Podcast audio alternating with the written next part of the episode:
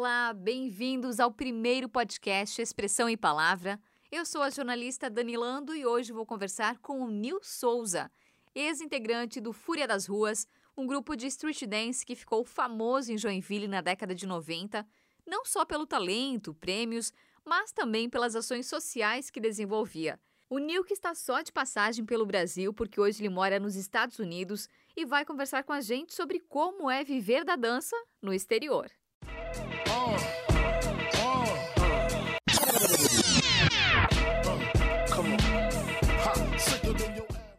Bom, Nil, começo logo de cara, primeiro te agradecendo, né? E quero saber como que é viver da dança nos Estados Unidos. Como que você se virou por lá? Primeiramente, você precisa ter contatos, influência e muita persistência. E com o decorrer do tempo, você consegue ter o seu espaço e mostrar o seu trabalho. E as pessoas valorizam muito depois que conhecem o seu trabalho. Como que foi o teu caminho por lá? Você chegou para dar workshops, é, para dar aula de dança? O que, que você percorreu por lá? Eu, na verdade, já estava com contato para dar um workshop para jovens e adolescentes e depois as coisas começaram a crescer e comecei a dar aula para as crianças também. Então, foi contato já, já fui encaminhado para fazer o trabalho da dança. Então, é possível viver da dança nos Estados Unidos. Hoje você mora lá com a tua família, né? Andressa e dois filhos, certo? Sim. É, mora minha esposa, Andressa, e os meus filhos, a, a Luísa e o Benjamin. É possível viver da dança, sim, mas você precisa de muita persistência.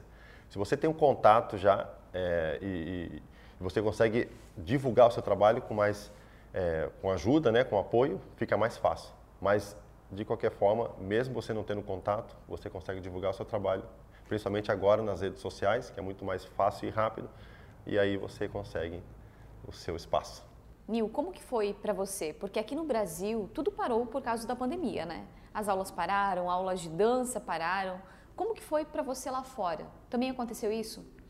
Aconteceu também, mas enquanto eu estava na Flórida, eu estava dando aula, normalmente.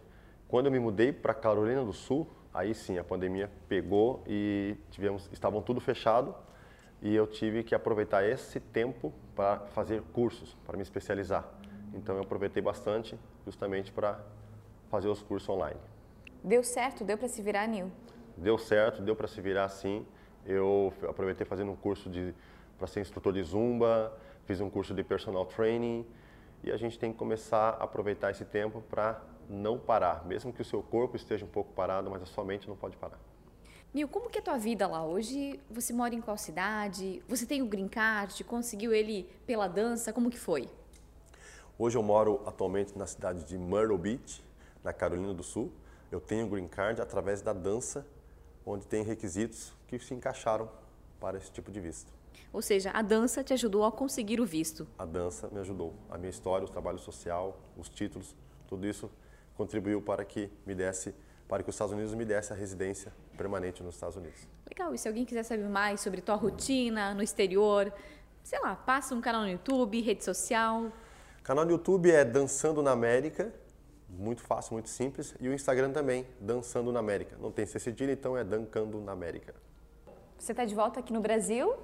É, o que, que você fez por aqui? Como é que foi essa tua passada para o Festival de Dança? E o que, que você vai fazer também no Festival de Dança? Essa passada eu aproveitei para as férias da minha filha. Eu aproveitei é, para descansar, passear com a família e aproveitei também para fazer uma divulgação já da aula no qual eu vou ministrar no Festival de Dança. Opa, pode antecipar para gente que aula que vai ser essa? A aula é a aula de danças urbanas, né?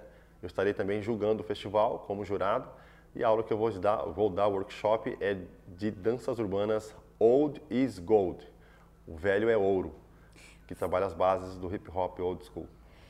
Lembra pra gente um pouquinho do teu tempo no Fúria das Ruas, que títulos ganhou, etc. Eu comecei em 98, né, por uma ideia de uma professora, numa escola estadual, e eu comecei a divulgar isso nas, na, nas, na, nas salas de aula e algumas escolas também fora. Então eu comecei dando aula e automaticamente o grupo já foi se formando e o inesperado também foi é, é, o, os títulos no festival, né? Nós somos tricampeões, algo que foi também surpreso, é, surpresa para nós.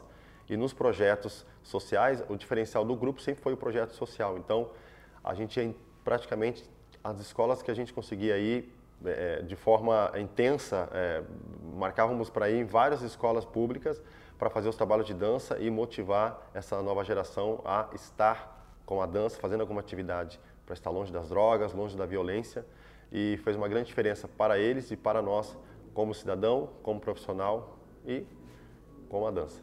Mil, obrigada pelo bate-papo, adorei a entrevista. A gente se vê no festival? Com certeza. Show de bola. Vejo você e vejo todos vocês para dançar, dançar e ser feliz. Muito legal, a gente adora.